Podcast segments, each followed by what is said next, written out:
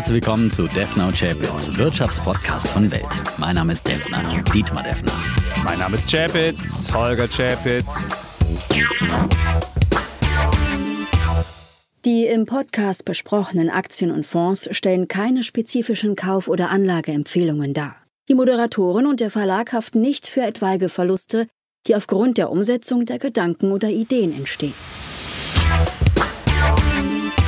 Episode 145, lieber Defner. Mhm. Und an den Börsen ist es so ein bisschen wie mit dem Wetter. Es Jo. geht munter runter, dann geht es wieder munter hoch. An einem Tag die größten Verluste seit drei Monaten, dann wieder die größten Gewinne seit drei Monaten.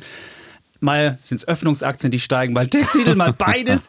Irgendwie müssen wir etwas Ordnung in diese Unordnung bringen. Und äh, ja, Ja, in der Tat. Ich würde ja sagen, äh, der DAX hat jetzt das Schlimmste hinter sich. Er hat letzte Woche einfach mal Pause gemacht und äh, da ging es eben runter wieder deutlich unter die 14.000er Marke.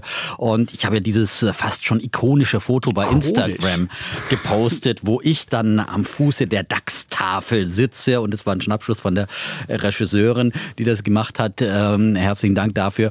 Und ähm, ja, und äh, ich wollte damit signalisieren. Du machst ich brauche nur auch mal eine Pause. Ich, Schnappschüsse, Ja, das sowieso, das, Das sowieso. sowieso. Ja, Und- genau. Und ja. ich lächle, wurde bemerkt, ja. Du lächelst immer, egal ob die Kurse fallen Egal ob es runter oder rauf geht. Das ist eine ganz wichtige Lebenseinstellung des Optimisten, ja. Weil ich meine, wenn es gut läuft, da kann ja jeder Optimist sein, ja.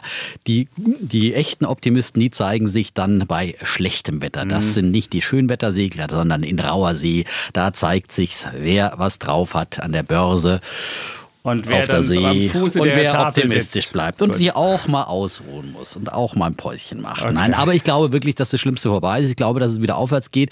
Der DAX hat da mit dieser 14.000er Marke offenbar auch so ein bisschen gefremdelt, aber im Wesentlichen war es natürlich diese Inflationsangst, die plötzlich an den Märkten umgeht. Wir haben es ja schon lange vorhergesagt äh, und vor allem dann die Angst vor steigenden Anleiherenditen, vor allem die aus den USA kamen, die hier doch für größere Verwerfung gesorgt hat. Genau, und da gab es auch eine Zuschrift von Martina. Martina ist jetzt neu bei uns als Hörerin. Willkommen. Shoutout würde Oh, der Chef jetzt ja. wieder sagen. Shoutout Martina. Und sie schrieb uns, ähm, könnt ihr mal für Anfänger erklären, wie genau die Entwicklung der Anleihezinsen mit der Inflation zusammenhängt und wie sich USA und Europa darin unterscheiden? Ich habe Hui. mit vielen Freunden darüber gesprochen, aber so richtig erklären oder verstehen tut es keiner. Es ist so ein bisschen wie die Frage nach der 42, die, dem Sinn des Lebens. Und, Ah, äh, gut, ja. dass der, das sei für Anf- Einsteiger hier gesagt. Der Kollege Chapitz hat ja 37 äh, Semester Volkswirtschaft Ja. studiert. Deswegen bist du der Mann für diese Frage, würde ich mal sagen. Ja, es geht, es geht eigentlich um, um also bei, beim Zins geht es um das, das, das grundlegende Datum an den Märkten. Also am Zins, das ist so ein Anker, also im Koordinatensystem der Finanzmärkte. Und im Zinsen richtet sich alles aus. Und am Zins wird auch äh, deutlich, ob eine Anlageklasse wie Aktien günstig oder teuer oder sonst was ist. Deswegen sind der, ist der Zins so wichtig. Deswegen muss man immer auch diese langfristigen Zinsen angucken, das sind die Zehnjährigen. Und wenn sich da was verändert, Also zehnjährige, für Anfänger gleich mal eingewandt. Äh, Ja. Es geht hier um äh, zehn Jahre lang laufende Staatsanleihen. Staatsanleihen, genau. Ja, in Und dem Fall jetzt äh, der amerikanische, weil das so amerikanischen die- Regierung. Das so ist der. Maßstab. Ja. Ja. Das sind die, wenn man von den Zehnjährigen spricht, also wir sprechen hier nicht von zehnjährigen Kindern, sondern wir sprechen von zehn Jahre lang laufenden Staatsanleihen. Genau. USA. Nein, das muss man jetzt dann Muss auch nochmal klarstellen. Also jetzt- wenn wir schon sagen, für Anfänger erklären, dann ist es ganz wichtig, dass die Begrifflichkeiten auch be äh, verstanden werden. Genau, und da sind die Anleiherenditen Amerika von unter einem Prozent auf 1,6 in der vergangenen Woche hochgeschossen, also um 60 Basispunkte. Und wenn man ein so eine wichtige, wichtige Kenngröße derart hastig verändert, dann äh, hat das halt, zieht das halt nach sich andere Sachen. Dann werden nämlich Anleihen im Vergleich zu Aktien wieder günstiger oder Anleihen im Vergleich zu Immobilien günstiger. Und da muss man halt genau das angucken. So, was hat das ausgelöst? Das waren Inflation- Vielleicht aber nochmal bleiben wir das, noch mal bei genau. den Anleihen. Okay. Ich finde jetzt schon mal wichtig äh, zu bemerken, was das vor allem für den Anleihenmarkt dann auch bedeutet. Ja, bevor wir wieder, natürlich gibt es immer Korrelationen mit dem Aktienmarkt und anderen Mhm. Anleiheklassen, aber entscheidend ist ja erstmal, was da am Anleihemarkt passiert. Ähm, also es gibt wieder Zinsen ein paar, mickrige, Mhm. ja, nämlich 1,6 Prozent. Dafür muss man aber sich auf zehn Jahre festlegen, ja, So also äh, damit man diesen äh, Zins äh, bekommt. Also es ist wie wenn man jemanden einen Kredit jetzt gibt heute einem Häuslekäufer und sagt, hier kriege ich von dir jedes Jahr 1,6 Prozent Zins. Äh, Also der Anleihekäufer äh, kriegt dann eben diesen Zins vom, äh, von der US-Regierung in dem Fall. Ne? Und äh, der Anleihekurs wiederum, der verändert sich dann mit dem Zins und wenn der Zins, die Rendite steigt, dann fällt der der Kurs der Anleihe. Mhm. Und das ist wiederum ein Problem, weil jetzt alle denken, ja, kaufe ich halt Anleihen, äh, dann habe ich mein Geld auf der sicheren Seite geparkt, wie das ja schon lange eine Lehre war. Ähm, aber Pustekuchen, denn wenn die Zinsen steigen, dann fallen die Kurse der Anleihen natürlich, der Schuldscheine, weil man am nächsten Tag ja für diesen Schuldschein, wenn man ihn am Markt kauft, noch bessere Zinsen kriegt. Das ist der Zusammenhang. Und deswegen hat zum Beispiel Warren Buffett jetzt gesagt, ähm, die Anleiheinvestoren auf der ganzen Welt, egal ob Pensionsfonds, Versicherer oder Rentner, die stehen vor einer düsteren äh, Zukunft und er warnte eben davor, dass man jetzt äh, die erbärmlichen Renditen, hat er gesagt, am Anleihemarkt verbessert oder verbessern will, indem man jetzt äh, sich riskantere Anleihen, zum Beispiel Unternehmensanleihen oder Chunkbonds von, äh, von kleineren Ländern oder dergleichen kauft. Und ja, das ist, finde ich, schon mal eine ganz wichtige Erkenntnis, dass eben äh, lange Zeit gab es mit den fallenden Zinsen eben steigende Kurse für Anleiheinvestoren. Die haben dann immer gejubelt, ja, unsere Kurse sind gestiegen und deswegen machen uns ja die Zinsen gar nichts aus. Und jetzt geht es eigentlich in die andere Richtung.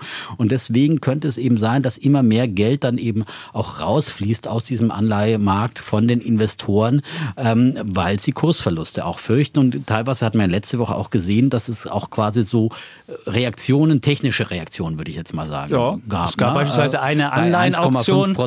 Da gab es eine Anleihenauktion, da gab es nicht mehr genug Bieter. Also es ist ja immer so, wenn Staaten sich verschulden, das machen sie über Anleihen, da wird so eine Auktion gemacht und dann sage ich, dann weiß jeder im Auktionskalender, heute werden siebenjährige amerikanische Staatsanleihen auktioniert oder zehnjährige deutsche und dann müssen da Bieter kommen und das sind dann die einzelnen ähm, Investoren, die das bei Banken machen und die Banken geben dann die Gebote da ein und dann gab es in der vergangenen Woche auch das Problem, dass nicht mehr genug Bieter da waren und auf einmal sind die Märkte komplett durchgedreht. So kam es auch zu diesen 1,6 Prozent. Aber man muss den Leuten wirklich nochmal sagen, wer jetzt langfristige Zinsen, also langfristig, also wer Rentenfonds beispielsweise kauft, du hast es ja auch so schön gesagt, dann verlieren die auch an Wert. Und ich kann jetzt einfach mal gucken, was jetzt zum Beispiel, wer sich eine zehnjährige äh, Bundesanleihe ähm, gekauft hat, was der jetzt seit Jahresanfang verloren hat. Das kann ich hier einfach mal live gucken. So, das ist nämlich der, da gibt es nämlich den Rex P, zehn Jahre, und dann kann man einfach den sich anschauen. Und dann wird man sehen, dass der ungefähr 5% seit Jahresanfang verloren hat. Und dann mhm. sieht man halt, man denkt, man hat ein sicheres Investment. Aber es ist gar nicht so sicher, wenn nämlich die Zinsen wirklich steigen, dann hat man da große Und das Krasse drin. ist ja nochmal bei Bundesanleihen, ist ja nochmal eine andere Nummer. Da ist ja äh, ein Negativzins drauf. Der ist etwas geringer geworden, aber es ist immer noch ein Negativzins. Also man hat schon mal als Investor einen Negativzins akzeptiert. Das akzeptierst du ja in der Regel dann nur entweder, wenn du gezwungen bist, wie in der Versicherung oder so, dein Geld da sicher zu parken, oder wenn du wenigstens auf steigende Kurse mhm. äh, spekulierst. Ja, und all diese Spekulanten, die werden natürlich auch aus dem Markt gedrängt, wenn es in die andere Richtung geht. Und äh, ich meine, deswegen haben wir das eigentlich immer gesagt. Äh, früher waren Anla äh, Anleihen und deswegen gibt es ja immer noch diese Lehrbücher, wo man sagt, irgendwie brauchst 60 Prozent Aktien und 40 Prozent Anleihen im Depot oder eine andere Mischung. Äh, oder ähm, Lebensalter abzüglich, äh, nee, 100 abzüglich Lebensalter mhm. ist dann äh, der Aktienanteil im, im Depot und der Rest ist Anleihen. solche Lehrsätze, aber die gelten nicht mehr. Und wir haben ja immer davor gewarnt, dass wir gesagt haben, haben, eigentlich sollte man keine Anleihen haben, weil früher war das Ganze ein äh, risikoloser Zins und heute ist es ein zinsloses Risiko. Das ist genau. äh, der Das hast du sehr schön umschrieben und wer jetzt so eine sichere Komponente haben will, der sollte sein Geld besser einfach als Cash hinlegen und vielleicht nochmal irgendein Tagesgeldangebot für, da gibt es ja immer nochmal so ein paar Log-Angebote für 0,7 oder so. Das ist auf jeden Fall die bessere Sache, um seinen, um so einen sicheren Anteil zu haben. Mhm. Die packt man so nicht mehr in einen Rentenfonds, sondern macht das halt dahin. Also das ist die Sache mit Anleihen.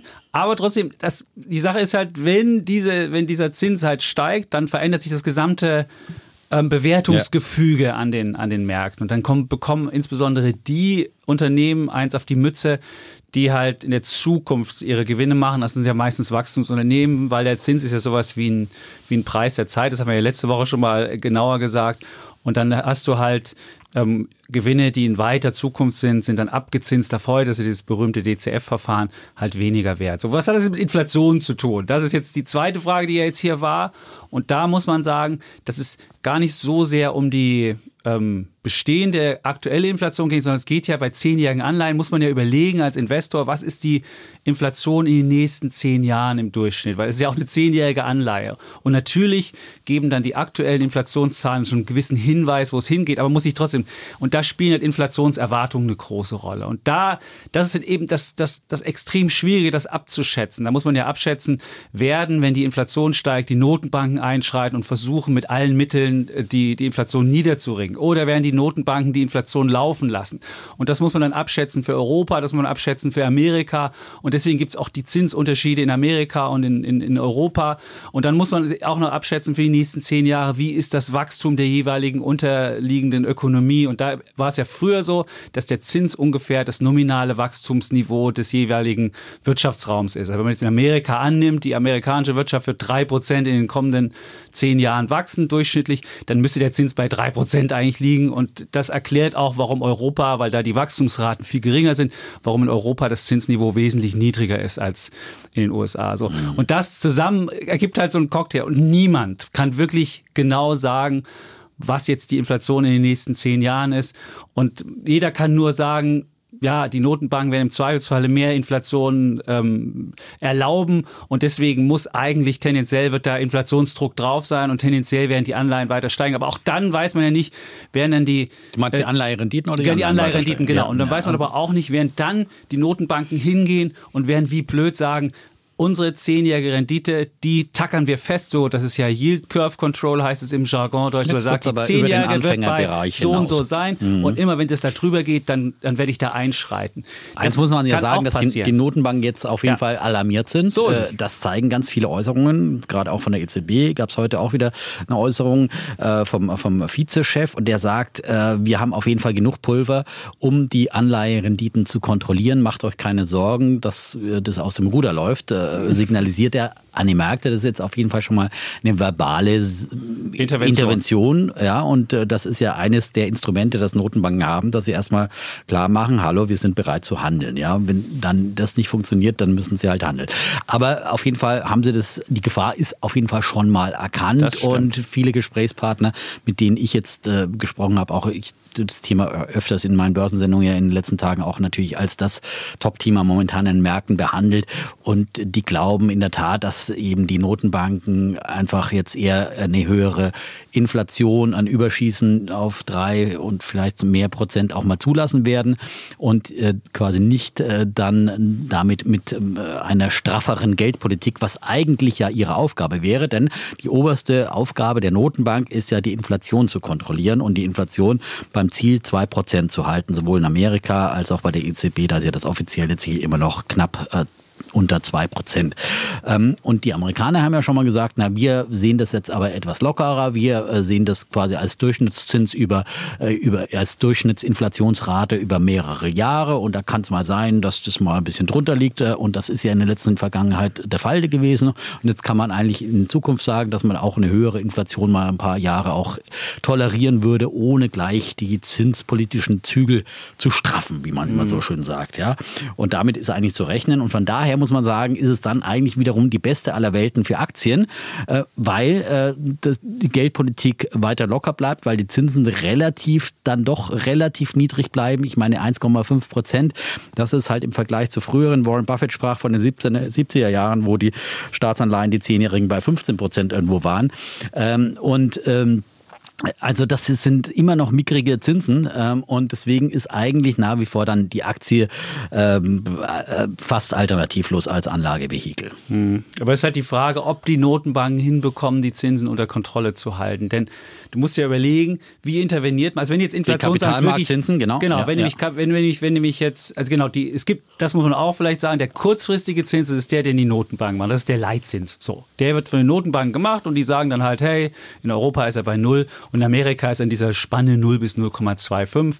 Und das ist so der kurzfristige. Aber der langfristige Zins, also die Zehn, das ist eben durch Angebot und Nachfrage. Und da können natürlich die Notenbanken durch äh, Nachfrage, indem sie einfach Anleihen kaufen, können sie natürlich intervenieren. Nur, wenn ich jetzt Inflationsangst habe und ich bekämpfe diese Inflationsangst mit noch mehr Liquidität, denn das mache ich ja, wenn ich Anleihen kaufe, dann, ähm, ja, dann kann es natürlich noch mehr Inflation. Es könnte dann so eine Sache, aber die, das positive Szenario, was Dietmar sagt, ist, Die Notenbanken werden signalisieren, dass sie im Zweifelsfalle eingreifen. Dann werden die also weiter Liquidität in den Markt bringen, werden dann Anleihen kaufen und diejenigen, die dann die Anleihen an die, an die, an die EZB verkaufen, Versicherungen und sonst wie, die nehmen das Geld dann, packen es in den Aktienmarkt und dann haben wir diesen berühmten Crack-Up-Boom und dann geht es an den Märkten hoch. Das ist so das Traum-Szenario, was alle, was alle Aktienbullen haben und da ist wahrscheinlich auch was dran. Ich, ich frage mich halt nur, ob diese wirklichen Highflyer-Aktien, die wirklich die Gewinne erst in, weiß ich nicht, drei, vier, fünf, sechs, sieben Jahren haben und wo, wo man, wo, wo eben schon kleine Zinsänderungen, großes mhm. Ungemach, also ob die jetzt auch weiter so gut laufen, das, das, ob auch unbedingt jetzt ja. die großen Tech-Werte ja. weiter die großen Outperformer sind. Da würde ich halt sagen, ich könnte mir vorstellen, dass Tech jetzt erstmal ein bisschen seitwärts läuft oder, oder ein bisschen langsamer läuft und eher so andere zurückgebliebene Klar. Sachen noch besser laufen. Aber das ist dann eine Geschmacksfrage. Ja, das haben wir ja auch letzte Woche diskutiert, aber das kann ja. natürlich sein, klar, für jemanden, der jetzt auch eine Alternative zu Anleihen sucht als Investment am Aktienmarkt, der wird dann wahrscheinlich schon eher eine BASF kaufen oder einen anderen Dividendenwert, wo man sagt, mhm. da kriege ich jetzt einfach ein paar Prozent Dividende und das ist eher was Solideres als jetzt. Deutsche Telekom, äh, sage ich immer, aber du hast ja, verkauft. Nein, Deutsche nein die Hälfte nur äh, zugunsten von Warta. Ja? Habe ich auch viel Zuspruch übrigens bekommen für meine. Hast du? Für meine, ja, Nein, nicht Mails, wirklich. Doch, Weil du, doch, hast ja, doch, du hast ja Allianz München rückverkauft, all die Aktien, die letzte die Woche gelaufen verkauft, sind wie ja? blöd. Aber also, die Warte hat sich auch wieder erholt. Naja. Warte hat sich überhaupt nicht erholt. Die läuft seitwärts. Die ist tot am Loch für die nächsten Wochen. Also, Ach, absolut nicht. Nein, nein. Gut, da haben wir ich noch eine auch wieder ein paar, Ich habe sogar schon wieder ein paar Warte-Aktien verkauft, weil ich ja Jumia nachkaufen wollte. Ah. Die sind nämlich auch wieder ein bisschen unter die Also ist, im Prinzip ist techmäßig ja letzte Woche einiges komplett unter die Räder gekommen. Teladoc, ja. 24 Prozent ja, dieser, die dieser Telemedizinanbieter. Aber ich meine, das ist trotzdem, das sind, das sind dann eher, glaube ich, bei solchen Sachen, äh, die also absolute Zukunftswerte sind, das sind dann einfach Einstiegschancen. Wenn man die schon lange auf der Watchlist hatte, dann äh, finde ich, da kann man dann mal zugreifen. Ähm, und, Oder es ist, äh, eine, es ist eine Blase, die da sich langsam Luft rauslöst. Und wir hatten ja die Geschichte auch mit dem BIT Global Internet Fonds. Da mhm. hatte ich ja dem Kollegen Beckers gesagt, wenn ich einsteige, ist das Top erreicht. Ich bin ja dann eingestiegen ja. auch so. Ich habe dann gleich komplett verkauft. Als ich das von dir der, gehört habe, habe ich gedacht, nichts wie raus, nichts wie raus. Der wenn der, wenn der Chapitz kauft, dann ja. kann man nur Siehst verkaufen. Du, das habe ich dem Beckers auch gesagt und er hat es mir nicht geglaubt. Also Aber ich meine, man muss ja natürlich sagen, so ein aktiver Fondsmanager, äh, wir werden ja immer so gelobt, dass sie ja im e Vergleich zu ETFs dann immer so, ach, wunderbar antizyklisch sein können. Können sie natürlich nicht, weil wenn äh, so eine Tech-Bubble platzt und die Leute ziehen aus so einem äh, Fonds, der dann plötzlich äh, Verluste aufweist, dann ihr Geld ab, dann ist natürlich der Fondsmanager auch gezwungen zu verkaufen und der ist gezwungen, dann seine tollen Tech-Werte zu Niedrigstwerten äh, zu verkaufen, obwohl er eigentlich vielleicht sie lieber erhalten würde langfristig. Aber er kann zumindest aber überlegen, was er verkauft. Er kann ja, zumindest kann er. die verkaufen, ja, wo er sagt, da habe ich das geringste Vertrauen ja. rein. Und das kann ein ETF nicht. Ein ETF müsste einfach stumpf nach, nach äh, Gewichtung verkaufen. Also ich finde, äh, aktiver Fondsmanager ist in diesem Umfeld, wo es wirklich hoch und runter geht, könnte möglicherweise, eigentlich wäre das jetzt die Zeit für aktive, also wenn du jetzt einen großen globalen Fonds hast, und du musst dir überlegen, nehme ich Öffnungsaktien, nehme ich das. Ja. Da müsste eigentlich der, der, der aktive Fondsmanager müsste derzeit der Aber genau da machst du solche Überlegungen und dann sagst du, okay, jetzt verkaufe ich halt mal ein paar äh, stabile Münchner Rückaktien und kaufe mir dafür wieder äh, verprügelte Tech-Werte. Mit der Defner Fondsmanager. Die Warta, die, ja. ja. und wie gesagt, den Warta-Anteil, der war dann zwischenzeitlich sehr hoch, habe ich etwas wieder reduziert, weil die ist ja auch vom Tief dann wieder durchaus ein bisschen angesprungen. Also ich meine, die war oh, im Tief bei 106, ist dann wieder hoch auf 115 und so. Hast ja schon wieder fast 10 10% Gewinn vom Tief. Also das muss man auch sehen. Das kann man so. Und äh, dann, mhm. weil ich gerade angesprochen habe, Jumia gab es ja Zahlen, ja, ist ja bekanntermaßen äh, für die Neulinge nochmal dazu gesagt, äh, die, äh, ich nenne sie immer die Amazon für Afrika, also andere nennen sie auch so, also ein Online-Händler, der in elf afrikanischen Ländern aktiv ist. Nur noch äh, elf, die hatten schon mal mehr, weil die hatten mehr, aber die haben ein bisschen ja. reduziert, ja, oh. haben einfach ein bisschen Kosten reduziert auch, ja. Ähm, so, und die haben letzte Woche Zahlen gebracht und äh, wir hatten ja das Muster, das wir schon häufig, ich ist bei mir die größte Position im Depot. Das äh, sei auch dazu gesagt. Also da ist ein Interessenskonflikt da, ganz eindeutig. Und ähm, da habe ich dann aber nach den Zahlen, als wir unter Druck kamen, äh, eher noch mal ein bisschen aufgestockt wiederum, weil ähm, was für mich jetzt eher wieder äh, äh, günstigere Angebote waren. Ähm, die Zahlen waren eigentlich nämlich in Ordnung. Äh, man hat sich jetzt daran gewöhnt, dass der Umsatz rückläufig ist bei, bei Jumia im letzten Jahr. Das hatte ja in den Quartalen zuvor immer wieder für Verunsicherung gesorgt. Jetzt waren auch die Erwartungen entsprechend niedriger und man hat also mit einem Umsatzrückgang von 15 Prozent dann immer noch mal die, Erwartung die übertroffen. Erwartungen übertroffen. Ja, ja, wunderbar. Und das Gute ist, sie sind auf jeden Fall ähm, äh, unterwegs Richtung Profit Profitabilität, haben jetzt also das EBITDA äh, reduziert um äh, die Verluste also äh, reduziert um 47 Prozent auf nur noch 28 Millionen Euro im Quartal und das ist dann doch irgendwo überschaubar. Also man nähert sich ähm, der Profitabilität an und das haben sie auch als großes Ziel ausgegeben für dieses Jahr. Und was ich interessant war, ich habe dann ähm, ein Interview auch bei Bloomberg TV vom Habe ich auch äh, gesehen. CEO da war aber mal, gehört. da konntest du mal sehen, wie die die Post austragen. Da dachtest du so, ah, so läuft das. Und dann dachtest du dir so, Hm? bist du sicher, dass du in diesem Unternehmen da, da mit so einem alten, schrummeligen Motorrad, mit hinten so, mit so einem Ding Aber hinten warst du drauf? schon mal in Afrika? Ja, ich Also, war schon mal in Afrika. Ich war in Ruanda. Da Ja. weiß ich, wie. Ja, also da bist du mit so einem schrummeligen Motorrad aber wirklich der König, ja? Ja. Weil die anderen fahren Fahrrad oder laufen, ja? äh, ja. ja.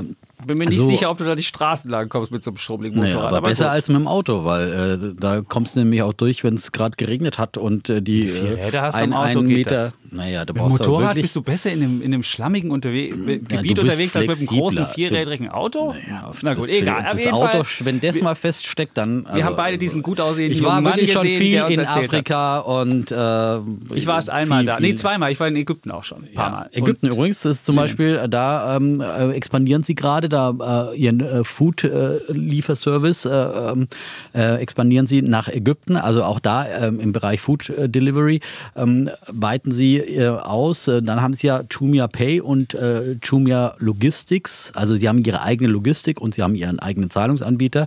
Und da haben sie jetzt davon gesprochen, dass es auch eine langfristige Option wäre, die beiden extra an die Börse zu bringen, also Spin-offs zu machen, so wie es zum Beispiel eBay damals mit PayPal gemacht hat. Das war eine riesen Erfolgsgeschichte. Und dass sie zum Beispiel auch ihre Logistiksparte quasi als ja, die neue Jumia-Post oder sowas ähm, dann ähm, auch extra als Spin-off machen und für andere dann öffnen, was, sie Was soll denn- was soll denn. Das bleiben sind von Jumia? Hm, ja, die Online-Plattform, Ah. äh, die, die Plattform, ne? Hm. über die man äh, alles äh, ordern kann, auch äh, extern und so weiter, aber auch als ähm, eigenes Waren, Online-Warenhaus. Oh, wenn du jetzt die mit ganzen Wachstumsdinger da raus Aber das wollen sie wirklich erst würdest. nicht sofort machen. Sie haben gesagt, jetzt erstmal erstes Ziel Profitabilität und dann in in einigen Jahren ist das möglicherweise auch Mhm. eine Idee. Aber es zeigt, sie sind einfach insgesamt gut aufgestellt. Für mich nach wie vor äh, eigentlich äh, eine gute Idee und die Aktie ist natürlich auch extrem, extrem achterbahn Aktie. Also wirklich nur was für risikofreudige Anleger und nur eine Idee. Haben wir jetzt eigentlich unseren offiziellen Disclaimer schon drin Der gehabt? ist vorne drin. Das wird Der das wird jetzt immer reingeschnitten wird reingeschnitten. Das kann ich dir Ja, sagen, genau. Okay, das wird die nochmal hier alles ganz klar sagen. So ist es. Äh, Das alles sind nur Anlageideen, die wir hier wiedergegeben und keinerlei Empfehlung. Und damit wir hier noch ein bisschen Ordnung reinbringen, müssen wir jetzt auch mal unser Thema teasen. Meine Frau hat gesagt, das letzte Mal hätten wir einfach zu diskutieren angefangen und am Ende hätten wir dann gesagt, hey, das, Das wäre das Thema, Thema. gewesen. Und das scheint Hörerinnen und Hörer zu ähm, Weil wir die überfordern. normale Struktur verlassen haben. Genau. Und deswegen würden wir jetzt mal die Struktur heute sagen. Okay. Das war jetzt unser Vorgespräch. Ja, so, die. Anleiherenditen waren noch nicht unser Thema, Genau. obwohl schon eine kleine Pro-Seminar-Vorlesung von Professor Dr. H. Nee, du hast ja auch was angegeben. Ich habe ja auch was- zu. ich ja- ich meine, du hast zwar nicht Ja. du hast auch studiert, aber nicht so lang. Nein, aber vor allem keine Volkswirtschaft und nur ein Semester Politik. Also das ist, hat nicht viel gebracht. Aber ich habe Gut. die Wirtschaft gelernt im Leben und an der von der Börse Pike auf, vom und Bauernhof in an den. Börsensendungen. Ja. Das ist doch gut. Genau. Und als Thema haben wir heute, geht's um, das kann man wenigstens schon mal sagen, da geht's um die Briten. Die sind ja fulminant, würde ich mal sagen, fulminant ins neue Jahr gestartet nach dem Brexit. Und die Frage ist, das stöhnst du, weil du natürlich die Briten den Untergang, den sofortigen Untergang prophezeit hattest. Und dieses Thema werden wir nochmal aufnehmen Das und letzte fragen. Aufbäumen. Es ist kein letztes Aufbäumen. Du wirst sehen, die Briten haben jetzt einfach schon mal mit dem Impfstoff gezeigt, was da geht, wenn man nicht im, in der EU-Bürokratie okay. festhängt. Das werden wir heute Verschieß diskutieren. dein Pulver nicht gleich Ja, genau. jetzt, äh, Ähm, sonst hast du ja kein Argument mehr gleich. Da gibt's noch, da gibt's noch mehr Argumente, lieber Dieter. Ansonsten Ansonsten haben wir natürlich auch unsere andere Struktur, So Bulle und Bär. Ähm, Genau. Eine Aktie wollte ich auch noch mal ganz kurz aber nachklappen, was, weil wir die bitte? auch neulich besprochen hatten, die. Bayer-Aktie. Ja, Die da gab es nämlich auch stimmt. viele Fragen und so, was ich denn jetzt zu den Zahlen sage. Äh, vielleicht kannst du mal sagen, wie schlecht die waren. Das ist doch deine Rolle hier. Also Ja, die die waren desaströs, also die, die- die, die Zahlen. Zahl- Ne? jetzt- aber es war- 10,5 äh, Die haben halt von plus 4 Milliarden auf minus 10 Milliarden. So ein Swing. 14 Milliarden Swing mal eben Jahreszahlen. Das lag halt an Abschreibung. Man muss sagen, Bayer war ein Hoffnungswert. Und jedes Mal haben wir ja gehofft, und ich habe die Aktie selbst, das muss ich dazu sagen, und wir haben sie ja alle hier schon mal vorgestellt. Wir hatten sie auch schon als äh, Triple-E-Idee beim Tagespodcast. Und es ist einfach eine unterbewertete Aktie. Aber jedes Mal bei Zahlen kommt der Baumann um die Ecke und bringt nochmal und haut dir nochmal so richtig eins in die Fresse und sagt so, weißt du, du blöder Aktionär, ich wollte nochmal sagen, wir haben hier nochmal was. Und jedes Mal denken wir, oh, jetzt kommt doch mal, jetzt kommt die Agrarsparte oder jetzt haben sie dieses, diese wunderbare Sache mit CureVac, diese, diese Pharma-Partnerschaft, da muss doch da irgendwas mal krachen. Und bisher kracht da noch nichts. Die Aktie notiert gerade bei 52 und oh, ja, Ist dann letzte Woche erstmal auch runtergekracht nochmal nach den Zahlen und nach dem Ausblick, der halt einfach extrem äh, konservativ war. Und dann haben die auch noch die Dividende gekürzt. Also da gab es wirklich nur schlechte Nachrichten, muss man ganz klar so sagen. Immerhin gibt es noch Aber 2 Euro die bei dem Aktie Wert legt von jetzt 50. schon wieder auch mit dem steigenden DAX Ja. wieder ein bisschen zu. Und an diesem Montag hat sie über 4% zugelegt. Und äh, Bärenberg hat zum Beispiel heute gesagt, äh, wir stufen das Kursziel für Bayer nach diesen Zahlen von 60 auf 68 Euro nach oben. Und die Einstufung auf Buy, äh, die belassen wir. Also wir sagen weiterhin kaufen. Und sie sagen, das vergangene Jahr und der Ausblick auf 2021 seien zwar für viele Investoren eine Enttäuschung. Aber äh, der Gegenwind für den Pharma- und Agrarchemiekonzern, etwa durch den schwächelnden brasilianischen Real, der sollte nur temporär sein. Und ich habe es ja kürzlich dann eben nochmal als Anlageidee vorgestellt mit den drei Aspekten. Agrar-Rohstoffpreise ziehen weltweit an. Davon sollte eben auch ein Agrarchemiekonzern dann mittelfristig bis langfristig profitieren. Da glaube ich nach wie vor dran. Das haben sie in ihrer äh, Prognose, glaube ich, nicht wirklich reflektiert, aber sie behalten den Ball halt lieber flach, weil es ist immer besser, man kann positiv überraschen, als dass man negativ überrascht. Ja, das ist das eine. Das andere ist die Pharma-Fantasie. Da habe ich ja auch gerade äh, erzählt, dann nochmal von den, auch den guten langfristigen äh, Perspektiven, wo sie da doch einiges im Portfolio haben und kurzfristig natürlich auch mit CureVac. Und äh, drittens ähm, ist es natürlich kurzfristig auch ähm, die Einigung, äh, die irgendwann ja kommen muss im Glyphosat-Streit in den USA. Dafür ja dieses riesige Minus von 10,5 Milliarden, vor allem Rückstellungen eben für diesen Glyphosat-Prozess. Und die Entschädigungszahlungen, die man dann bezahlen muss, das ist quasi schon einfach jetzt in der Bilanz verbucht. Und irgendwann kommt dann diese Einigung und dann gibt es auf jeden Fall schon mal kurzfristig einen Befreiungsschlag. Baumann wollte ja bei der Pressekonferenz nicht sagen, wann er damit rechnet, weil er sagt, wir lassen uns da nicht unter Druck setzen. Und äh, wenn wir uns da selber irgendein Ziel setzen würden, dann würden wir uns ja selber unter Druck setzen. Das wäre nicht gut für unsere Verhandlungsposition. Das finde ich auch sehr weise. Und all das wird kommen. Und was du immer sagst, die Zerschlagungsfantasie, das ist nochmal eine vierte Fantasie. Ähm, also entweder Zerschlagung, äh, das klingt immer ganz brutal, aber ich glaube eher so eine Selbst-Spin-Off möglicherweise, wie es modern geworden ist, machen ja jetzt alle, Mercedes, Benz und äh, Daimler Trucks und so weiter. Siemens, und, ähm, so. und Siemens hat es vorgemacht mit vielen Sparten und ähm, das wäre natürlich eine absolute auch Fantasie und dann könnte man eben die äh, Summe, die mehr wert ist als die, äh, die einzelnen Teile, die mehr wert sind als die Summe. als die Summe, äh, dann Genau. möglicherweise weil auch das Schöne ist, bei diesen Sachen sieht man ja, wenn man, wenn man überlegen würde, die Einzelteile oder mal da eine Equity-Story darum erzählt. Also diese Aktien sind ja auch mal viel Geschichte. Also was, was kann man da für eine Geschichte erzählen?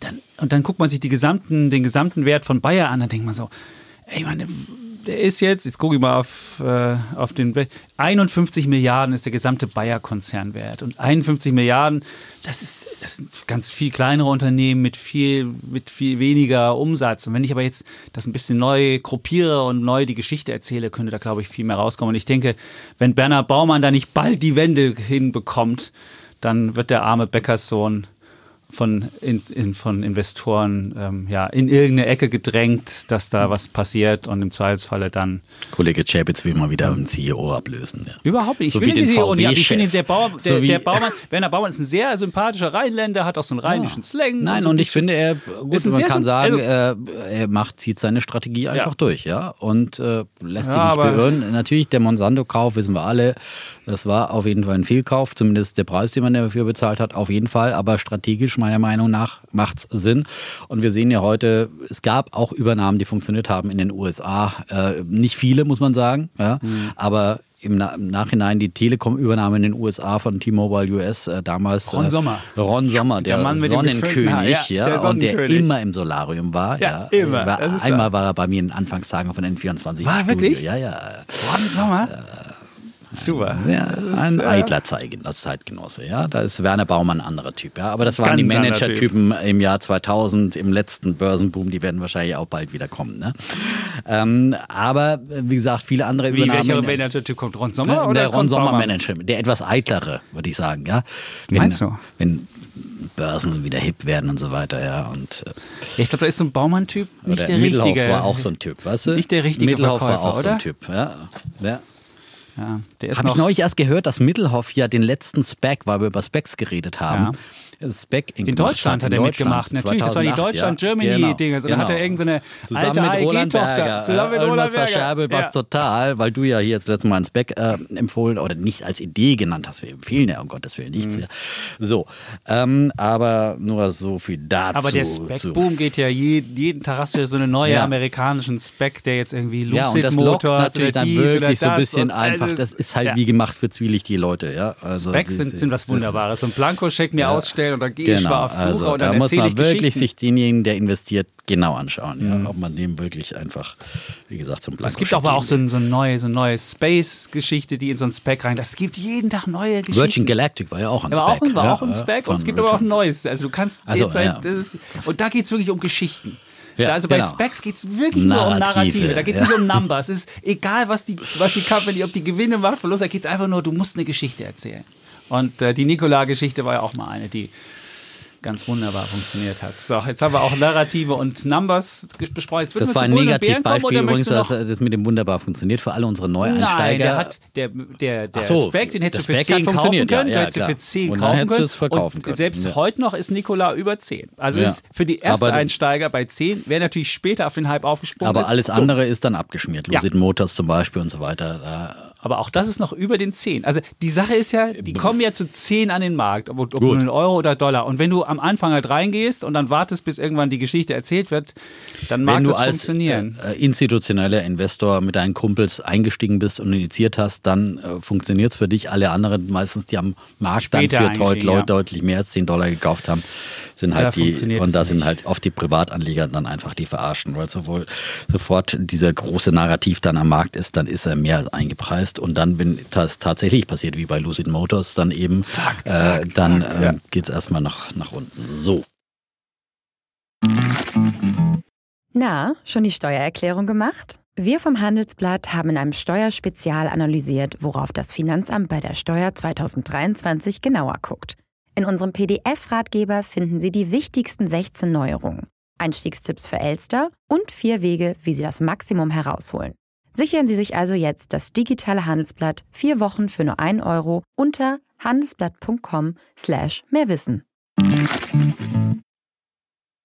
Das Casino gewinnt immer, kann man dann nur sagen. Wir müssen Also zurück zu unserer Struktur, sonst gibt es Ärger mit der Frau. Das stimmt. Wir haben Ja? jetzt hier schon eine halbe Stunde rum. Jetzt wird man sagen Bullen und Bären und dann unser Thema. Dann Ja. würde ich sagen, du kommst zum Bullen, Bären. Bullen. Du hast Ich- das Sozialismusbuch so schön dabei. Möchtest Also Sozialismusbuch habe ich dabei. Ja. Ja. also mein Bär der Woche ist mal wieder ein Sozialismusbär für den Sozialismus in seinem Lauf, den weder Ochs noch Esel aufhält. Dazu ein wirklich sehr schönes Buch, das jetzt äh, herausgekommen ist in deutscher Erstauflage im Finanzbuchverlag und das ist das Buch von Christian Niemitz, Sozialismus und der Untertitel sagt eigentlich alles über dieses Buch. Die gescheiterte Idee, die niemals stirbt. Und das das äh, zeigt er eben sehr ausführlich in, in diesem Buch. Ähm, mhm. Er zeigt eben sehr viele äh, gescheiterte Sozialismusmodelle quer über den Erdball aus den letzten 100 Jahren, über 100 Jahren, aus dem letzten Jahrhundert vor allem. Ja, alle meine Lieblingsländer sind auch mit dabei, Venezuela zum Beispiel, ja. Aber natürlich auch, äh, was weiß ich, der Vergleich äh, Bundesrepublik und DDR, ähm, natürlich die Sowjetunion und viele andere äh, realsozialistische Experimente, wo dann immer das Himmelreich auf Erden versprochen wurde den Arbeitern und wo es im ganz großen Desaster geendet hat oder in Kambodscha unter Paul Pot, unter äh, Pot hieß der, wie hieß er nochmal, Paul Pot, glaube ich, ja, äh, bei den Roten Khmer unter einem wirklichen Völkermord, ja, wo ja wirklich äh, Massen an Bevölkerung ausge, ausradiert wurden, ja. Ähm, und also ganz brutale Geschichten oder eben äh, Kuba, Venezuela und so weiter. Und er zeigt dann eben immer wieder interessant dieses Muster, immer wenn irgendwo so ein neues so, sozialistisches Paradies auferstanden ist, dann sind die ganzen Intellektuellen, meistens aus dem Westen, dahin regelrecht gepilgert und die ganzen Star-Autoren, große Namen werden hier immer wieder zitiert, haben dann geschwärmt, dass jetzt hier wirklich das sozialistische Paradies ausgebrochen ist, ja, ob damals bei Mao oder vorher eben schon in der Sowjetunion oder wo überall. Und äh, dann, wenn sich gezeigt hat, dass es dann doch nicht so funktioniert, wie äh, man sich, dass das eben doch nicht das Paradies auf Erden geworden ist, dann haben sich die dann immer mehr abgewandt. Und am Ende lautet dann das Narrativ, ja, das war ja gar kein echter Sozialismus, ja. So, und er zeigt jetzt eben in diesem Buch äh, und sagt, äh, es ist eben, Sozialismus funktioniert eben einfach nicht, ja. Und äh, auch äh, ein echter Sozialismus, wie auch immer er aussehen möge, würde nicht äh, funktionieren, weil eben äh, der Sozialismus in sich angelegt hat, das ökonomische Scheitern. Das liegt in der Natur des Sozialismus und auch äh, der politische Autoritarismus, ja. Der Autor, schwieriges Wort, ja. Das kann ich mit einem Semesterstudium schon fast gar nicht aussprechen. Also von daher. Und das, am Menschenbild? Das, ne, nein, ist es funktioniert wir denn für ein Buch, für ein Menschenbild? Das Menschenbild wird gar nicht so direkt jetzt äh, ausgearbeitet, sondern äh, das ist ja aber meine These, dass ich sage eben, dass der Sozialismus vielleicht funktionieren würde, wenn wir eben äh, der Mensch wirklich edel, hilfreich und gut wäre, genau. aber weil er dann doch Im eben Homo ja, homini lupus ist, ja, äh, ja, ja, ja, der Mensch ist dem Menschen ein Wolf, ja, und ähm, er trachtet nach dem Seinen äh, und deswegen funktioniert es eben nicht. Und deswegen versucht man immer nach seinem Vorteil Vorteil und deswegen setzt einfach Sozialismus die falschen Anreize und der funktioniert einfach ökonomisch nicht und deswegen führt es dann immer dazu, dass diese Staaten immer autoritärer werden und dass sie dann eben wie die DDR Mauern bauen muss, dass ihnen die Leute nicht davonlaufen und so weiter und so fort. Das wird alles sehr, sehr schön und wer auch immer Argumente äh, gegen den Sozialismus möchte, der ist da gut bedient äh, in Christian Niemetz Buch Sozialismus aus dem F dick, FBF. Da kann man auch ein bisschen querlesen, okay. ja, äh, weil es natürlich auch viele, viele Zitate Zitate gibt, aber das ist halt einfach wirklich sehr, sehr wissenschaftlich fundiert auch. Also hat wirklich da alles zusammengestellt, was da immer so geschrieben wurde. 300 Seiten, genau. 300 Seiten. So. Okay, also wer jetzt so, und zum Thema Sozialismus angeguckt hat am Wochenende ja, oder auch die SPD. Mir ist dann einfach spontan. Die SPD kommt nämlich auch mit vor. Ja? Okay. Und die Saskia auch? Esken, die bekennende Anhängerin ja. des demokratischen Sozialismus, ja.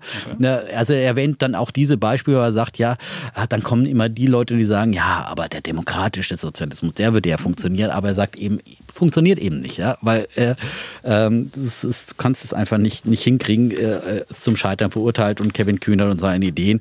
Und in dem Zusammenhang muss man halt einfach, wenn ich noch zwei Sätze sagen darf, ja, noch dann noch das SPD-Wahlprogramm erwähnen. Ich, äh, es fiel mir einfach da so, äh, weil das ist ja natürlich wieder voller Klassenkampfattitüde und äh, ja. Ja, ja. Worten der Defner ja, kommt. Ja, ja. Habe ich, hab mir bei jemandem geklaut, habe ich mir nicht selber ausgedacht. Okay. Ja, äh, also weil äh, der Kanzlerkandidat Scholz, der fordert ja, dass die, die sehr viel verdienen, einen etwas größeren Beitrag zur Finanzierung des Gemeinwesens beitragen, damit die unteren mittleren Einkommen etwas entlastet werden. Das klingt ja mal so Robin Hood-mäßig, ne? Aber auf der anderen Seite muss man, muss man sagen, dass äh, die oberen 10 Prozent der Steuerpflichtigen, die derzeit mehr als die Hälfte des gesamten Lohn- und Einkommensteueraufkommens zahlen, die oberen 10 Prozent, die werden in Deutschland so zur Kasse gebeten.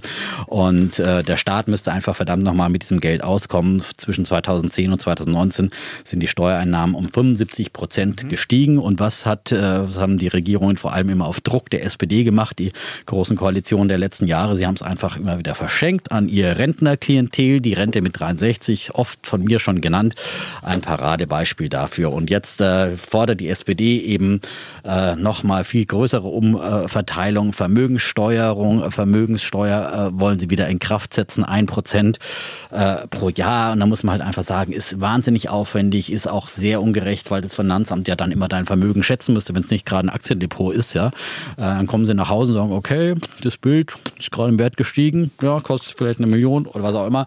Ähm, also das ist äh, einfach nicht praktikabel und vor allem ungerecht. Ja, für jeden, der jetzt draußen seinen ETF-Sparplan macht, war er sagt, ich will einfach fürs Alter vorsorgen und dann äh, dann mal eine schöne Summe zusammenkriegt und dann von diesem besteuerten Geld, das man zusammengespart hat und angelegt hat, dass man, äh, wo man auch noch die die Erträge auch noch versteuert, ja, dann noch mal eine Vermögensteuer. Irgendwann ist es wirklich mal genug und ähm, und dann ist es natürlich für Betriebe ein wahnsinniges Problem, wenn sie quasi aus dem Produktivvermögen diese Steuer bezahlen müssen, weil dann müssen sie einen Teil ihres Betriebs verkaufen, um die Steuer zu. Also viele Nachteile und die Einkommensteuerreform fordern sie auch. Also sie wollen die oberen 5 Prozent äh, höher besteuern. Übrigens, die fangen bei 85.000 Euro äh, Jahreseinkommen an. Also die Defner und Chapitz-Hörer, das sind die Gutverdiener, zumindest von morgen und Augen auf, wo man das Kreuzchen macht und sich das Ganze genau anschauen. Ich finde einfach, dass die SPD äh, sich mehr und mehr von der Aufstiegspartei, die sie eigentlich immer waren, die hatten dann dieses Aufstiegsversprechen, dass sie gesagt haben, ja, auch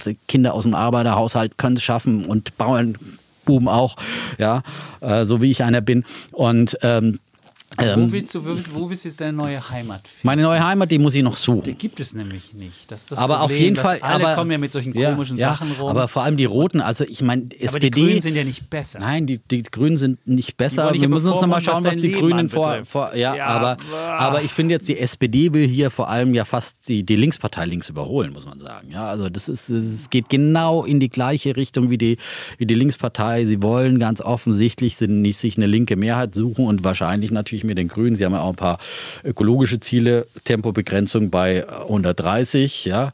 Ich würde dafür sein, dass man eher mit E-Autos auf jeden Fall schneller fahren kann, weil dann äh, was machst du mit Benziner Hybriden? begrenzen, aber was machst du mit Hybridautos? Hybridautos, je nachdem, wenn sie mit Strom fahren, dürfen, dürfen sie schneller fahren. Ja. ja. genau, das musst du dann feststellen. Sobald sie auf Benziner stellen, gar nicht 150, ja, glaube ich. ich glaube, das wird Na, mit dem Hybridmotor nicht. Ne? Das ist ja bloß so ein Hilfsmotor. Das ist so ein Hilfsmotor, damit du die Stadt so Damit du deine 20 kommst. Kilometer. Ich glaube, das ist naja. nur ein Steuersparmodell. ja, Hybridautos bin ich ja total dagegen. Also keine Frage. So, also viel äh, Gut, jetzt zu, den, zu den Genossen. Hybrid, Völker hört die Signale. Ja, so. Gut. Ach, ich muss mich zurücklehnen. Ich muss mich immer so aufregen, wenn ich über Sozialismus rede. Das ist gar nicht so schlimm. Gar nicht so schlimm? Du hast früher hast du einen roten Kopf noch dazu bekommen. Also. Das ist, äh, das ist jetzt weniger geworden. Vielleicht ist es ich bin heute geschminkt. Ich bin heute geschminkt, weil ich ja schon Sendung hatte. Aber unter ja. der Schminke gleich macht platzt es ab. unter den Talaren. Sehr gut. So. Dann komme ich ja. zu meinem Bär in der Woche. Das ist ein, ein Phänomen, was wir ja schon mal ein ganzes Thema hier bestritten haben. Es geht um Inflation. Und, Schon wieder, ja. Äh, ja, wie komme ich zur Inflation? Weil ja alle Welt redet ja von Friseuren. Die haben ja seit Montag in Deutschland wieder offen. Und das Lustige war nicht ja beispielsweise bei Weltfernsehen, wurde ja sogar ein Reporter zum Haare schneiden geschickt. Da mhm. sieht man, daran erkennt man ja, wie emotional oder wenn man sich überlegt, vor zwei Jahren hätte man gesagt, ja, wir schicken jetzt mal einen Reporter zum Haare schneiden und machen da Film. Dann hätten Leute gesagt, so, hä? Und daran sieht man, was jetzt der Friseur für eine, ja, für eine Emotionalität und Nachrichtenwert hat und der normale Haarschnitt auch hat. Und jetzt haben die Friseure eröffnet und jetzt geht es halt darum, die Frage, wie teuer ist es geworden? Und alle Kollegen haben berichtet, auch der Kollege Eckert, der war schon beim Friseur und musste jetzt statt 28 Euro, musste er 31 Euro bezahlen. Und dann hat er sich gedacht, gucke ich mal um die Ecke, was der Billigfriseur macht. Da musste man früher 19 bezahlen vor dem ähm, Lockdown, vor dem zweiten und jetzt muss man 21 zahlen. Also man sieht, es ist nochmal ungefähr rund 10 Prozent teurer geworden und schon im ersten Lockdown ist der Friseur ja, und das hat auch das Statistische Bundesamt festgestellt, 7 Prozent teurer geworden. Also man sieht, es ist da was am, am Köcheln, die Inflation ist sich nach oben bewegen.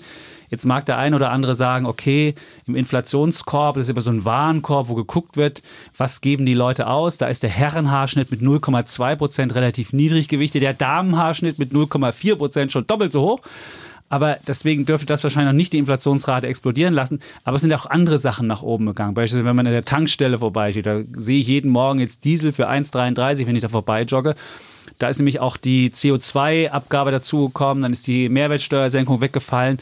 Und wir hatten jetzt im Februar eine Inflationsrate von 1,3 Prozent. Das ist die höchste seit einem Jahr gewesen. Und zur Erinnerung, im Dezember hatten wir ja noch minus 0,3 Prozent. Und wenn man dann auch noch guckt, wie das Statistische Bundesamt gerade die Preise misst, viele Preise kann man ja gar nicht messen, weil ja viele Sachen zu sind. Und ein Fünftel des Warenkorbes wird geschätzt von den Statistikern. Und wie schätzen die das? Und das ist das Interessante. Da gibt es so eine ähm, Untersuchung von, von Barco Consulting. Das ist so eine Consulting-Firma, die ganz viele Daten sich angucken. Und diese, ähm, dieses Fünftel, was geschätzt wird, da schätzen die niedrigere Preise. Also man fragt sich so, sind jetzt die Sachen, die zu schätzen sind, alle billiger geworden? Das mag jetzt vielleicht bei Klamotten so sein, aber irgendwie hat man da so Zweifel dran und es könnte dann sogar nicht nur die 1,3 sein, sondern wenn dann die wirklichen Preise irgendwann mal zum Vorschein kommen, könnte es dann sogar noch mehr sein als die, als die ähm, 1,3, die wir jetzt gesehen haben. Und die Frage ist ja, und das ist auch für Anleger ja wichtig, verstetigt sich das? Also haben wir jetzt ähm, einmaligen Effekt, weil die Mehrwertsteuer weggefallen ist, weil wieder einmal der Friseur teuer geworden ist und einmal Rohstoffpreise teuer geworden sind. Und im nächsten Jahr dann ist es wird es nicht teurer, weil dann nicht, um, um eine Inflation dauerhaft am Leben zu halten, muss man ja jedes Jahr dann den Friseur teurer machen, beziehungsweise muss ja jedes Jahr die Rohstoffe teurer werden oder muss jedes Jahr. Und da kommt halt so eine Art, äh, die Frage, wenn das in die Löhne sich übersetzt und dann wieder in die Preise, dann hat man so eine Lohnpreisspirale. Und das braucht man eigentlich, um eine richtige Inflation in Gang zu setzen. Und das ist halt die Frage, ob das passieren wird. Und jetzt kann man ja mal die Lohnabschlüsse angucken. Im öffentlichen Dienst hatten wir schon 3,2 Prozent plus Corona-Zuschlag, das kommen ungefähr 4 Prozent. IG Metall warnstreikt jetzt schon für, für Lohnerhöhung von 4 Prozent. Also da könnte, da könnte was passieren.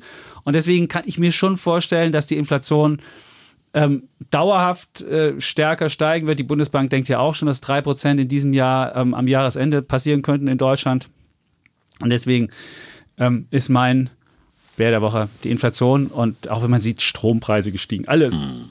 wird teurer und ähm, ich könnte mir schon vorstellen, dass da noch einiges nachkommt.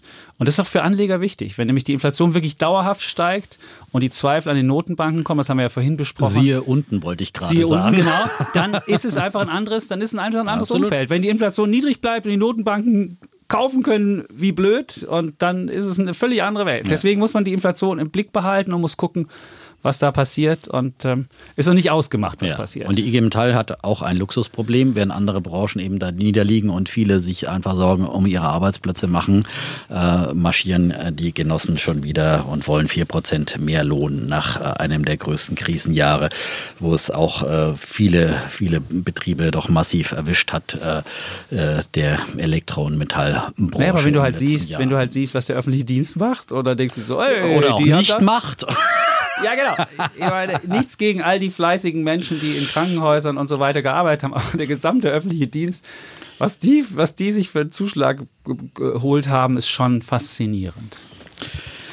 Ja, Gut. das war dein Bär der Woche. Ja. Ich habe noch einen Bullen der Woche und das sind äh, die Aktionäre. Ja, da gehören auch natürlich äh, Ach. unsere Defner und Chapitz Hörerinnen und Hörer dazu, denn viele sind ja neu dazugekommen, auch im Jahr 2020 nach der legendären Folge von äh, unserer legendären 85er Folge. 85er Folge. Ja, da haben wir ja viele wie bekehrt. steige ich ein? Viele bekehrt. Also ich möchte mal wissen, wie viel es waren. Wir haben ja nie zusammengerechnet. Und wir haben wieder viele Nachfahren nach der ETF-Liste. Also genau. Also wir werden das versuchen kommt, nach und wir, nach wir, also und dann immer, wenn ihr dann schreiben wollt, an wirtschaftspodcast.welt.de, nicht an andere E-Mail-Adressen oder nicht auf mhm. Instagram. Das ist dann immer, das geht dann unter, wenn dann an die und da arbeiten wir dann ab, aber es dauert. Ja, also es, wir, es ist ja, der Podcast ist ja schon Hobby und ist ja dann Hobby obendrauf noch. So, ähm, aber ähm, mein Bulle der Woche sind eben ähm, die Aktionäre, die neu dazugekommen sind im Jahr 2020. 2,7 Millionen mehr Menschen haben letztes Jahr ihr Geld in Aktien, Aktienfonds oder aktienbasierten ETFs Shoutout, würde ich sagen. Oder jetzt kannst da, du alle also 2,7 musst du sowas von schreien. 2,7 ja. Millionen Mal. Das ja. ist der Wahnsinn. Das, ist, das ist wirklich äh, der Hammer. Und ähm, damit sind insgesamt jetzt 12,4 Millionen Bürgerinnen und Bürger am Aktienmarkt investiert endlich wird Deutschland wieder ein Volk von Aktionären. Jeder Sechste ist in Aktien investiert. Das sind 17,5 Prozent der Bevölkerung und damit hätte die Partei der Aktionäre mehr als die SPD. Hurra! Oh, das ist mal, genau. Ja, SPD aktuell so bei den 16 Prozent in den Umfragen. Stimmt. Und ich finde, das muss jetzt einfach mal von der Politik gehört werden. Ja, also die Aktionäre müssen ihre Rechte einfordern und es kann nicht sein, dass die Aktionäre hier jedes Jahr mehr und mehr einfach äh, äh geplündert, geplündert werden, ausgeplündert werden. Ja. ja. also sondern das die müssen noch Soli zahlen, obwohl ja, sie das sie müssen so die zahlen, sie kriegen immer schlechtere Verlustverrechnungsmöglichkeiten. Wir haben ja schon vieles, vieles aufgezählt mhm. und endlich mal muss man jetzt das auch äh, reflektieren und sagen, das ist ein Mittel der Altersvorsorge und das wollen wir auch steuerlich fördern, auch wenn Olaf Scholz halt keine Aktien im Depot hat, sondern nur sein Geld auf dem Sparbüchle liegen hat. Ähm, aber der hat ja auch Pensionen, die er kriegt. Der hat ja seine Altersvorsorge ist ja gesichert beim Beamten, ja. Und wenn man was versteuern möchte, Vermögen besteuern, das sollte man auch mal die Rentenansprüche und Pensionsansprüche von Beamten versteuern, weil das ist nämlich auch ein Vermögensgegenstand, ja, der umgerechnet mehrere Millionen ist, ja, wenn du eine garantierte Pensionszulage hast, ja, ein garantiertes, ein anderer Freischaffender dafür muss dafür sich äh, Geld auf die Seite legen, ja, äh, oder ein Selbstständiger, ja. Und so, jetzt so, aber.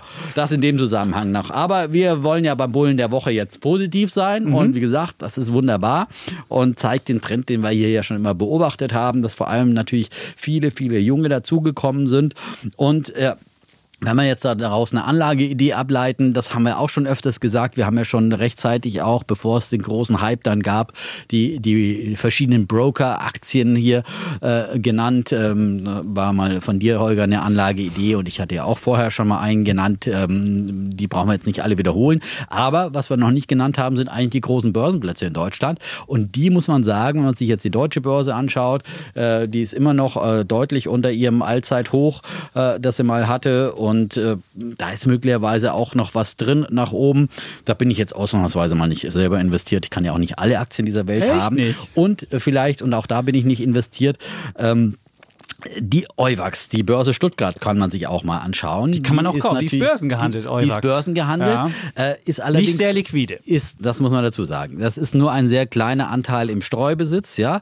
Und deswegen, wenn man diese Anlageidee folgen möchte, muss man unbedingt sehr streng limitiert ordern. Also nicht eine unlimitierte Order da reingeben und für jeden Preis kaufen. Wenn da fünf äh, äh Dutzhörer da morgen kaufen, äh, dann äh, schießt dann vielleicht der, der Kurs nach oben. Das sollte, das sollte vermieden werden, ja. Aber aber man sollte kann man sich die mal anschauen, denn die ist auch noch unter ihren Höchstständen und die haben auch im letzten Jahr, im Ende Januar vorläufige Zahlen rausgegeben. Äh, Gesamterträge plus 156 Prozent äh, und beim äh, vorläufigen Ergebnis haben sie sogar äh, ein Plus von 283 Prozent zum Vorjahr erreicht, also beim Gewinn. Äh, das ist eine ordentliche Gewinnsteigerung und sie profitieren natürlich zum einen vom Wertpapierhandel, von der Volatilität, äh, sind ja auch bei Zertifikaten vorne mit dabei, haben auch Euwax Gold ja eben äh, interessant und vor allem für all die Bitcoin-Jünger da draußen. Oh, ich bin nun wirklich jetzt. kein Bitcoin-Anhänger, aber ich stelle natürlich fest, dass viele in diesem Bereich handeln und egal, ob der Bitcoin fällt oder steigt, äh, die Börse äh, Stuttgart verdient daran, denn die, die haben die Bison-App und die ist wirklich, äh, glaube ich, in Deutschland äh, fast das Beste, was man da machen kann, wenn man äh, Bitcoins kaufen will.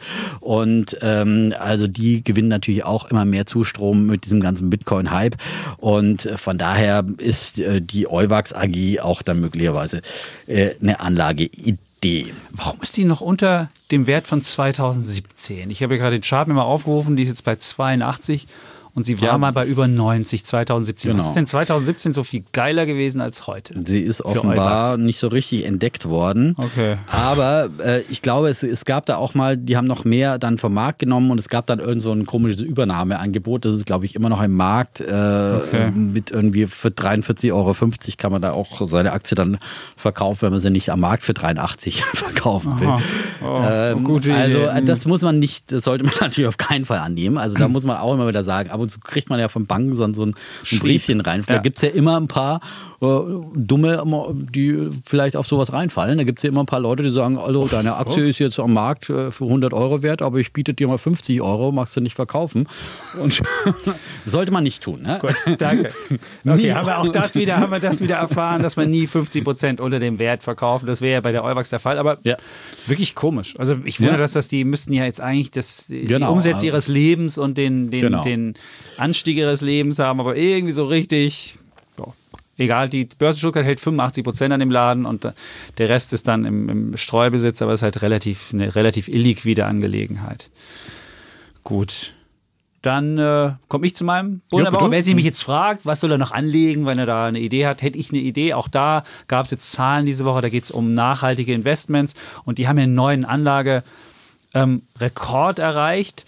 Und was man ja überall erkennen kann, ob man jetzt Amerika guckt oder weltweit, gibt es eine Transformation der Ökonomie und der Finanzmärkte. Und da geht es jetzt nicht allein um diese grünen Sachen nur, die wir ja schon häufiger hier besprochen haben, also es ist um Windräder, um Solarpaneele, sondern es geht auch darum, dass man Lieferketten neu strukturiert, nach so sozialen Kriterien. Also wo suche ich mir meinen Lieferanten, was sind dafür, was hat der für, für, für Mitarbeiterinnen und Mitarbeiter und dann guckt man auch, in welche Region ist der und so weiter. Also es ist, ist wirklich ein tiefgreifendes Phänomen und deswegen ist es ja nicht allein, dass man grüne Investments nimmt, sondern deswegen gibt es ja auch diesen Trend, ähm, dass man dieses, dieses ESG nimmt. Und das, das ist ja das Zauberwort, was für Environment, Social und ähm, Governance steht, also für ökologisch, soziale Faktoren, aber auch für gute Unternehmensführung. Und das ist so der, der, der Hype schlechthin.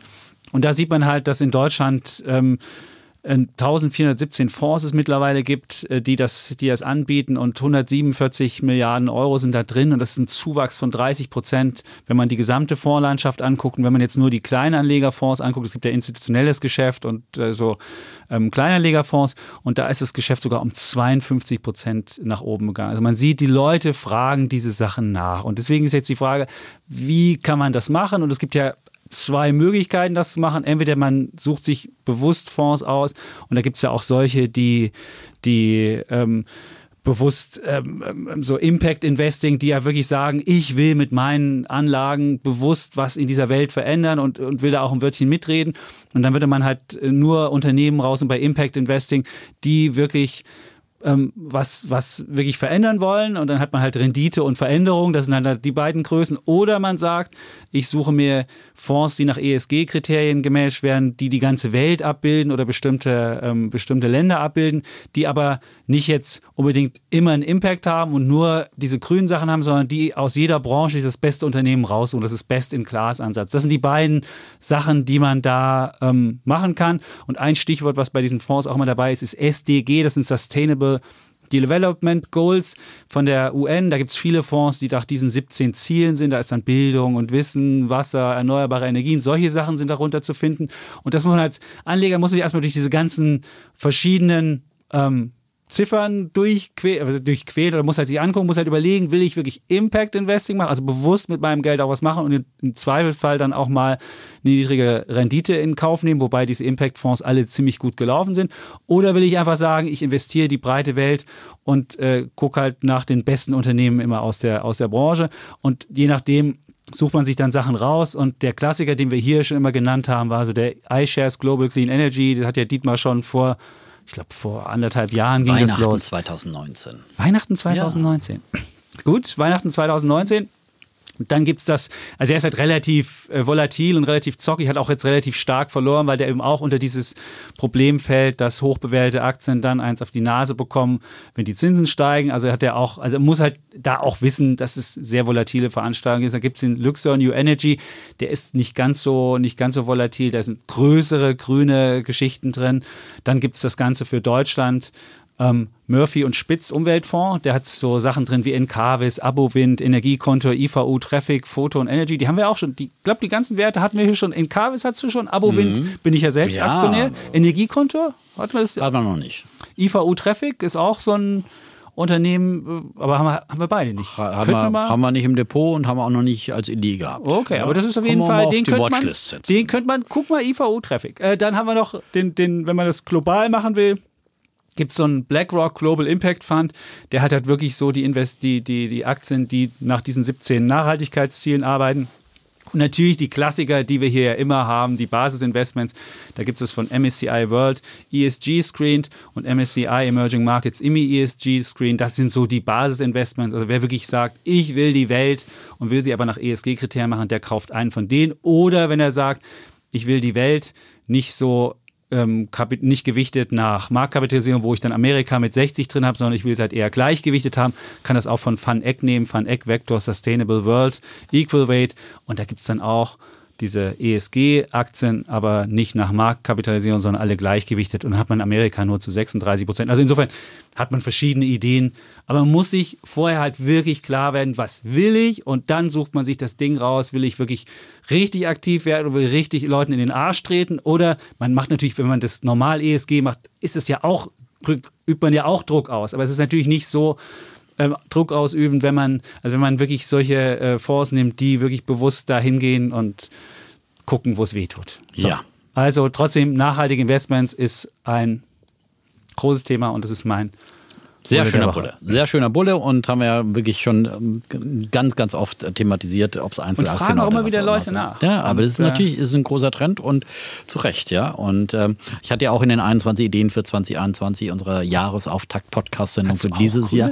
Da hatte ich ecoreporter.de genannt. Auch äh, vielleicht jetzt, wer jetzt hier den Überblick ver verloren hat in dieser Aufzählung, kann sich auch da orientieren. Da werden wirklich nachhaltige Anlagen aus allen Bereichen, ob Einzelaktien, mhm. ETFs, aktive Fonds, Anle Anleihen sogar auch, äh, da auch ähm, zertifiziert vorgestellt und die sind wirklich ganz schon, schon lange dabei, so zwei Jahrzehnte mit dabei und die haben da wirklich profundes Wissen und springen jetzt nicht einfach nur auf so einen Hype auf, äh, den es jetzt zugegebenermaßen gibt. Und bei Welt haben wir morgen auch eine Geschichte dazu. Das kann ich jetzt schon mal sagen. Das ah. ist nicht wunderbar, also am Mittwoch. Also wer jetzt, wer, wer jetzt Dienstag hört, ich hoffe, die eingefleischten Defner und Shabbat-Fans hören ja schon Dienstagabend dann können Sie Mittwoch auch nochmal bei in der gedruckten Zeitung oder in der gedruckten Zeitung ja. ähm, kann man das dann aus auch unserer Rubrik Neues aus der Welt. Ja, ja. Ja. Wir haben den, wir haben aber sie hat keinen Golden Globe bekommen, die die Nebendarstellerin aus Berlin. Stimmt. Ja, und wir haben den Film geguckt und die Kinder waren ich glaube, es war nicht so ein kindgerechter Echt? Film. Echt? Das war schon so ein bisschen angsteinflößend. Ja, gut, und, ähm, Western halt. Und äh, ja, Oh, weiß ich nicht. So also, das sind meine Jungs zu, zu fein beseitigt. Echt? Also, ich weiß es nicht. Es war jetzt nicht. Wir ein zwölfjähriges Mädchen hier. Okay. Ja, aber die hatte auch so Eigenschaften, die Kinder Angst machen, wenn die so rumschrie oder wenn die irgendwelche so. Äh, ja, ein bisschen lauter geschrien. Psychosoziale ja. Auffälligkeiten hatte, dann äh, finden das so gut behütete Jungs aus dem Hause. Ja, die müssen halt auch mal sehen, wie es draußen etwas, ist in der Welt. Ja, ja, und wenn dann so böse Halunken kommen und das Kind einfach wegkaufen wollen, dann okay. denken die Kinder auch so. Ja, okay, das ist vielleicht doch doch keine. Also ich habe gesagt, der Defner hat es empfohlen und alle Kinder so, der Defner, toll. Und dann ging es an und dann guckten sie und dann oh, war so ein bisschen ist, die Angst groß. Ich hoffe jetzt, okay. Also, also du, bist nicht direkt bessere, ein du musst demnächst bessere aber, trotzdem, aber du fandst ihn gut. Ich fand, ich hab, wir haben nur bis zur Mitte geguckt. So. Der Rest wird aber noch, aber ich, ich fand nee. natürlich, der war super. Ja, und das Tom Ende muss man natürlich, aber dann muss man natürlich das Ende, das musst du deinen Kindern auf jeden Fall zeigen. Echt? Dann. Das ja, Ende? Ich meine, das ist, ja. Er kommt mit dem Kind an in hm, seinem nicht spoilern hier. Hallo. Ich weiß es nicht. Nein, nein, ja. Okay. Ich werde gut, wir werden das für die, für die, für die Kinder gucken. Nein, aber nach wie vor, ich finde es dann sehen, vielleicht dann doch nicht unbedingt Kinderfilm, natürlich nicht.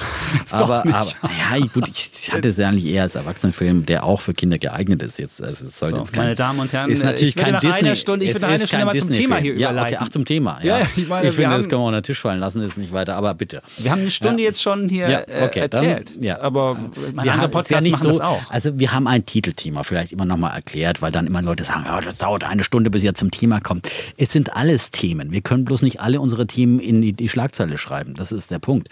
Und, äh, und treue Hörer kennen uns natürlich, dass wir ganz vieles hier thematisieren, manches auch spontan.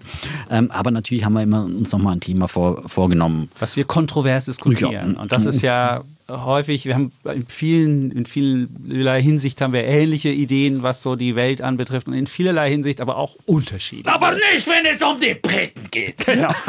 Das, sehr schön. Also jetzt hast du, das ist jetzt ein wunderbarer Einstieg. Ja. Es geht nämlich um die Briten und da gibt es ja jetzt einen ganz neuen Trend, der auch bei uns bei Welt.de für viel Aufsehen gesorgt hat, nämlich Revenge Travel, die Rachereise. Und die Briten. Endlich sind die Briten mal die Ersten am Liegestuhl. Ganz genau, mit dem Handtuch. Genau das ist es. Und sie nennen das ja. nämlich Revenge Travel, also Rachereise.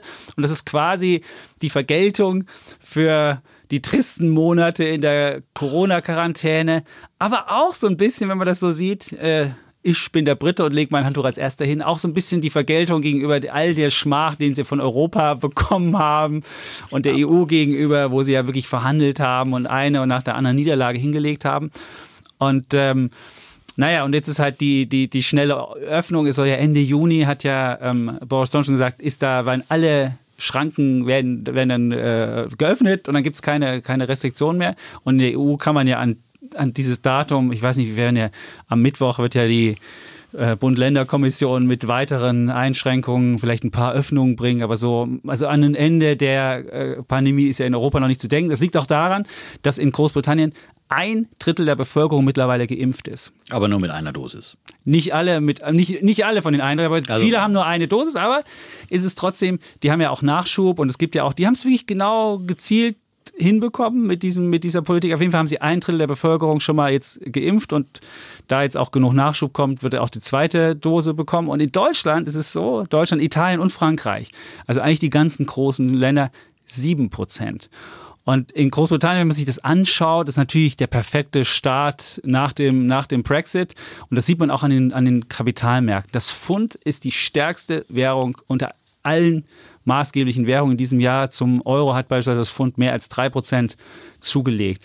Und was man, was das für mich zeigt, ist, dass es, ich, wir hatten ja schon häufiger hier die Diskussion und die Frage, wären die Briten außerhalb der EU können die da erfolgreich agieren? Und ich würde sogar jetzt mich zu der These versteigen, dass äh, die Briten jetzt außerhalb der EU sogar vielleicht erfolgreicher agieren könnten. Zumindest beim Impfen haben sie ja schon mal gezeigt, dass man, wenn man außerhalb der EU-Bürokratie sich bewegt, es gar nicht so schlecht gehen muss. Und äh, jetzt würde ich vielleicht kurz sagen, wo die Zukunft der Briten nach 48 Jahren in der EU, ähm, wo die liegen könnte und wo sie ihre Stärken ausspielen könnten und warum die Briten möglicherweise sogar die EU outperformen. Da ist zum Beispiel Handel. Da ist es so, dass die Briten jetzt ja eigene Handelsverträge machen können. Sie können natürlich jetzt nicht ähm, die EU nach Belieben die Standortbedingungen unterbieten. Da gibt es ja diese, diese Vorschriften. Dann kann ja die EU mit, mit, mit Gegenmaßnahmen dazu kommen. Also sie können jetzt nicht sagen, wir machen den Steuersatz auf Null oder wir machen andere, andere größere Sachen. Aber sie können auf jeden Fall können sie Handelsabkommen schließen. Und was sie vor allen Dingen machen können und was die EU bis heute nicht hinbekommen hat, ist ähm, auf dem Gebiet von digitalen Dienstleistungen, digitalen Gütern. Das haben wir in der EU bis heute nicht hinbekommen. Es ist immer noch ein Flickenteppich und es ist immer noch furchtbar. Und da könnte beispielsweise Großbritannien mit Ländern, Japan oder in anderen Ländern Asiens, können solche Sachen machen. Dann können sie natürlich trotzdem einen gewissen Steuerwettbewerb machen und können, äh, können also da, darüber Firmen anziehen und dann ähm, auch das Finanzzentrum London, da haben ja viele gesagt, oh, wenn erstmal die den Zugang zur EU, zu dem Markt verlieren, dann wird das Finanzzentrum London untergehen. Es hat 10.000 Jobs gekostet, ja, aber es waren erwartet worden, dass es 75.000 Jobs wegfallen. Das ist überhaupt nicht der Fall gewesen. Und wenn man sich mal die Geschichte anguckt, war London nicht unbedingt nach dem Beitritt ähm, zur EU 1973 erfolgreich als Standard, sondern es war schon immer erfolgreich, wenn es Finanzinnovationen gemacht hat. Da gab es den Schifffahrtsboom oder den Versicherungsboom im 17. Jahrhundert, wo sie erfolgreich sind. Die Briten haben den, den Eurobond-Markt 1960 ähm, gegründet und es waren stets die Innovationen, die das Land groß gemacht haben. Wenn jetzt Innovationen auch da wieder kommen aus London, auch dann kann man wieder wachsen und braucht nicht unbedingt den ähm, Zugang zur, den Marktzugang zur EU. Dann haben sie natürlich weitere erfolgreiche Sachen. Britisches Recht ist an den, an den Finanzmärkten immer noch maßgeblich. Dann haben sie britische Universitäten, man spricht ja von Oxbridge, also Cambridge und Oxford, das sind immer noch Spitzenuniversitäten, wo sie immer noch mit, mit ähm, ähm, äh, punkten können. Dann haben sie Regulierung, können sie viel günstiger gestalten als in der EU. Biotech, Life Science, viel einfacher und maßgeschneidert können sie, können sie an, anziehen. Und wenn man sich überlegt, den letzten Boom haben die Briten eigentlich 1986 erlebt. Da war Margaret Thatcher, hat da diesen, diesen, diese Big Bang-Reform waren das.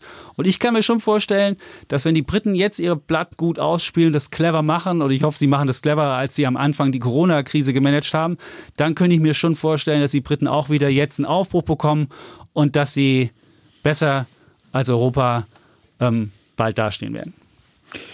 Da muss man sagen, also das sei ja den Briten gegönnt. Sie sind ja wirklich durch ein ganz dunkles Jahr 2020 gegangen. Und natürlich ist dann jetzt der Jubel groß und auch beim Pfund der Jubel groß, weil irgendwie Briten doch, äh, Großbritannien doch noch nicht untergegangen ist. Aber äh, es ist halt wirklich dann nur ein, ein kleiner Hoffnungsschimmer, dass man jetzt dann wieder ähm, in Urlaub fahren darf, vielleicht früher als andere. Hurra! Und sich dann früher in der Sonne ahlt und dann nach drei Stunden ganz verbrannt ist.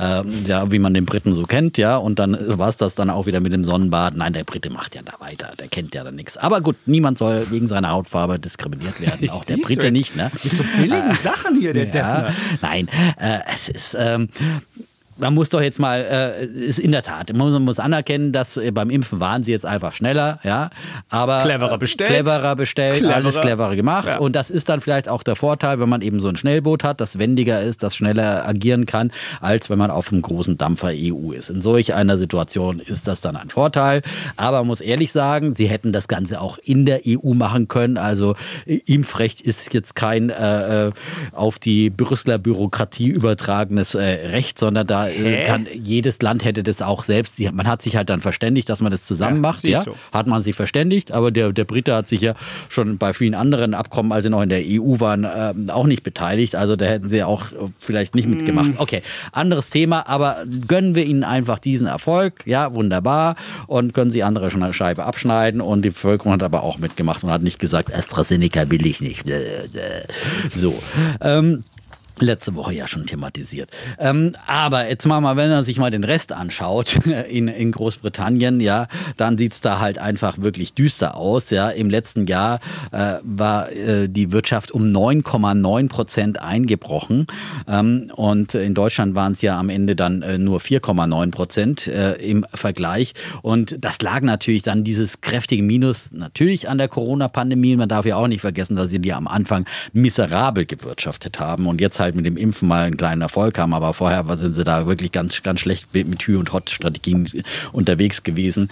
Ähm, und es lag aber natürlich auch am Brexit, schon am bevorstehenden Brexit. Also der Brexit ist ja offiziell schon quasi ein Jahr durch, aber äh, dann gab es ja zum Jahresende dann einen drohenden harten Brexit und äh, da haben viele ja auch dann Zurückhaltung geübt und so weiter. Und das hat schon im Vorfeld ähm, dann ähm, dafür gesorgt, weil es die Unsicherheit gab, ob man jetzt mit Europa ein Handelsabkommen findet stattfindet oder nicht. Ähm, das ist belastet und äh, das war ähm, ein Faktor, äh, dramatisch zum Beispiel, was in der Autoindustrie, ja, und jetzt hat, äh, das sind ja die entscheidenden Indikatoren auch für Arbeitsplätze.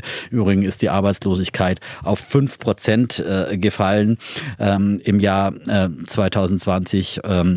Also das sind alles ganz, ganz furchtbar. Arbeitslosenquote stieg zuletzt. Ah, die Arbeitslosenquote ist auf ja. 5% gestiegen, natürlich 5%. nicht gefallen. Weißt du, wie hoch ja? die in der EU ist und weißt du, wie hoch die in Italien ja, Italien, gut. Und wie hoch die in Spanien Vergleich doch mal mit Deutschland. Da du darfst ja nicht mit Deutschland, du darfst ja nicht das beste Land aus ja, der EU immer vergleichen. Du, du musst es mit der gesamten ja, Einheit vergleichen. Und dann ist 5%, ja, würde ich sagen, Wenn du mit Italien vergleichst, dass es ein wirkliches Krisenland ist, wenn du, okay, wenn du, wenn du sagen willst, okay, der Maßstab für Großbritannien, für dein aufstrebendes Großbritannien ist ab sofort Italien. Ist es nicht. Okay.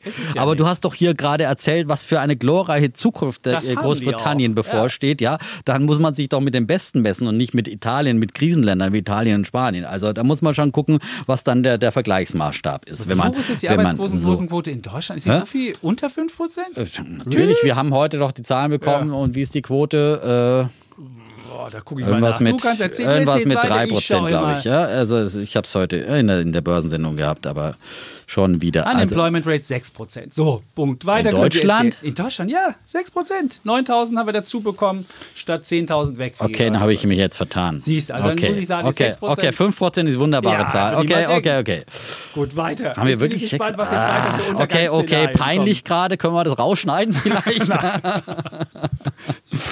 naja, aber auf jeden Fall 9,9% BIP-Einbruch war ähm, definitiv viel, viel schlechter als Deutschland zum Beispiel so. Die Automobilindustrie, die Produktion ist eingebrochen um 29,3 Prozent im Jahr 2020 und das lag eben nicht nur an Corona, es lag eben auch daran, dass äh, eben auch schon wegen des bevorstehenden Brexit äh, dann teilweise äh, ja es auch äh, Schwierigkeiten gab äh, mit, mit äh, dass man das sich da zurückgehalten ja hat. So jetzt hat aber kommt jetzt ja dazu, jetzt kommt dazu, dass man hat natürlich mit der EU ein Abkommen geschlossen, aber was ja vielfach beklagt wird sind die, die Zollerklärungen, ja. Ähm, die, die das Maß an Bürokratie sowas von erhöht haben und gerade damit hat einfach, dann haben die Briten ein Eigentor geschossen, dass der bürokratische Aufwand halt massiv angestiegen ist und das beklagen vor allem kleine und mittlere Unternehmen, die dann sagen, es macht einfach keinen Sinn mehr mit der EU noch Handel zu betreiben und äh, das ist, das schädigt natürlich äh, dann auch äh, gerade den Mittelstand in, in Großbritannien. Die großen Unternehmen kriegen das eher hin. Äh, und das wird für Verwerfungen sorgen. Das wird Jahre dauern, bis man sich von diesem Brexit nach Wien erholt. Zum Glück haben sie ja noch ein Handelsabkommen gemacht, weil sonst wäre es ja noch viel, viel furchtbarer. Aber ähm, das sind alles äh, Probleme, mit denen man umgehen muss. Äh, und natürlich betrifft es auch den Handel äh, von der EU nach Großbritannien gleichermaßen. Viele wollen auch gar keine in der EU bestellten Pakete mehr annehmen, weil es dann so viele Probleme mit dem Zoll und so weiter gibt, ist ja klar. Ähm, ähm, und ja, gut, jetzt äh, reisen die Briten wieder natürlich nach Spanien ja, und tragen ihr Geld sonst sowieso in die EU. Herzlich willkommen. Äh, das äh, nehmen wir natürlich dann aber auch gerne. Und äh, das mit diesen Handelsabkommen, ein paar haben sie jetzt mal äh, geschlossen, aber die ganz großen Würfe, also gerade vor allem mit den USA, äh, die werden die werden äh, auf Jahre, die werden sehr, sehr lange dauern. Und wenn, hat einfach Großbritannien immer schlechte Karten als kleiner Partner hast du ein schlechtes Verhandlungsblatt. Das hat sich ja in den Verhandlungen mit der EU dann auch gezeigt. Da haben sie zwar lange den starken Max markiert, aber am Ende mussten sie dann noch mehr oder weniger die Bedingungen der EU schlucken. Und äh, das wird in allen anderen Handelsabkommen mit großen Wirtschaftsverbänden genauso sein. Da sind sie als alleiniger Partner, haben sie da einfach keine Verhandlungsmacht. Sie haben auch ganz schwierige äh, äh, Situationen, wenn es darum geht, äh, um äh, Standards zu setzen. Darauf hat jetzt ein Think Tank äh, äh, hingewiesen, Denkfabriken hier Super, eine Meldung. Wo wir in Europa noch keine digitale Einheit hinkriegen, ein Bericht Standards mehrere machen. britischer Denkfabriken hier eine Meldung von DPA äh, sind die Institutionen in Großbritannien auch ein Jahr nach dem offiziellen EU-Austritt schlecht für den Brexit gerüstet. Äh, beispielsweise im Umweltschutz, Handeln und im Kampf gegen Kriminalität hieß es, dass das sie da ganz Standards. schlecht, da, da, das sind sie ganz schlecht setzen. aufgestellt. Nein, weil sie einfach auch überhaupt nicht die, ähm, die, die nötigen Behörden und äh, die nötigen Institutionen dafür haben, äh, die hier äh, das Ganze umsetzen können. Äh, und eins noch, weil du gerade den tollen Kapitalmarkt erwähnt hast, ja, ähm, das ist halt auch sehr, sehr symbolisch, dass jetzt äh, London im Handel mit europäischen Aktien äh, die führende einst führende Position abgeben musste, ausgerechnet an Amsterdam. Ja, aber an Amsterdam, ich meine. An Amsterdam. Da, nach da, Amsterdam, da, da, die, da, da, das ist wunderbar. Aber das kann ja nur nicht, ähm, ja, also nur, nur, nur vielleicht eine, eine Erwiderung zu dieser Geschichte, dass sie mit den, mit den Handelsabkommen. Wenn ich als EU Handelsabkommen machen muss und dann die Bauern in Frankreich berücksichtigen muss, die, keine Ahnung was, in Italien und sonst wie, das haben wir ja gesehen, wenn ich Impfstoff bestellen muss, was ich da für, für Sorge für verschiedene Partikularinteressen tragen muss und in Europa immer noch kein europäischer Geist herrscht, wo man sagt, ey Leute, warum müssen jetzt auch die Bauern in Frankreich und der und der und der, dann bin ich als britische Ökonomie bei Handelsabkommen immer noch leichter dran als, als, als, als EU. Das, das, das nur dazu. Und wenn ich mir auch noch das Weitere anschaue, wenn, wenn, ich, wenn ich gucke, als Briten, die haben eine eigenständige Notenbank, die haben eine eigenständige Währung, da sind sie viel flexibler. Und wenn du auch guckst, was sie, wie, wie die Bilanzsumme der, Amerikan der, der britischen Notenbank aussieht, die beträgt gerade mal 38 Prozent des britischen BIP. Also sie mussten viel weniger intervenieren und in Europa ist es 71 Prozent des BIP. Da siehst du, wie viel die intervenieren mussten, wie viel da Interventionismus, wie viel du Krisenländer mitschleppen musst, wie viel solche Sachen du hast. Du hast keine richtige Währung, die können nicht abwerten, die Italiener, wo sie abwerten müssten. Das können die Briten viel cleverer. Und in, in einer Welt, die durch Chaos, durch, durch, durch äh, ständige Änderung ist, bin ich als flexible Ökonomie, die ein klares Rechtssystem hat, die gerade was Angelsachsen anbetrifft, auch mit, mit anderen angelsächsischen Ländern Traditionen hat, die verbunden sind, bin ich mit dem viel besser aufgestellt als, als mit irgendeinem äh, Partikularinteressenmäßigen, wo ich mich jeden dritten, jeden dritten Gipfel um irgendwelches Geld schlagen muss, nochmal ja, mehr Geld haben will und sonst was. Probleme, die du hier nennst, ja, da, waren sie, da waren sie ja nie Mitglied. Also wir reden ja jetzt halt vom Brexit, vom Austritt Ja, aber auch EU, EU, bei der EU ja. ging es ja auch um die, da ging es ja auch darum, muss ich bei der, da haben wir ja auch verschiedene Gipfel um die Ungarn und die, die die Polen irgendwie wieder reinzuholen mit irgendwelchen krummen Deals und lauter komische Sachen. Da haben wir so viel Zeit verplempert. Und selbst wenn ein Handelsabkommen der Briten länger dauert, geht es immer noch schneller als ein Handelsabkommen, was die EU mit Amerika trifft. Also insofern würde ich sagen, sind sie ja besser. Und ich würde dir als Wette vorschlagen, das Pfund, was er jetzt schon 3% zum Euro gewonnen hat, wird wahrscheinlich noch gegenüber dem Euro noch an weiterer Stärke gewinnen. Und wenn die Briten, nachdem sie aus dem Urlaub kommen sind, ja untergehen, wie du es ja vorher sagst, dann dürfte das nicht weitergehen, müsste ja das Pfund dann wieder Gut, schwächer werden. Wette ist angenommen, wobei das Super. Pfund natürlich äh, von sehr niedrigem Niveau kommt. Nee, das ist schon sagen. fast wieder auf, Vor, auf Vor-Brexit-Niveau. durch den Brexit natürlich extrem Die sind schon wieder fast auf dem Vor-Brexit. Okay, aber die Wette ist angenommen. Das ist ja, das ist, denke ich mal, die fairste Wette, weil äh, genau. da ist am ehesten der Vergleichsmaßstab da. Sehr schön. Gut. So, jetzt haben wir eigentlich die Welt umrundet. Die Welt umrundet. Und wir sind noch unter 1,20, was ja so die neue eine Stunde ist. das ist die neue Stunde. Die neue Stunde ist ja. Ist ja Wie haben wir damals ja, angefangen mit der Zeit? Mit 38 Minuten. Und da hatten wir sogar zwei Also das erste Themen. Mal. Mein Chef, also gesagt hat, mach doch mal einen Podcast, so mhm. vielleicht fünf bis zehn Minuten. Schafft ihr das? ja, das war gut.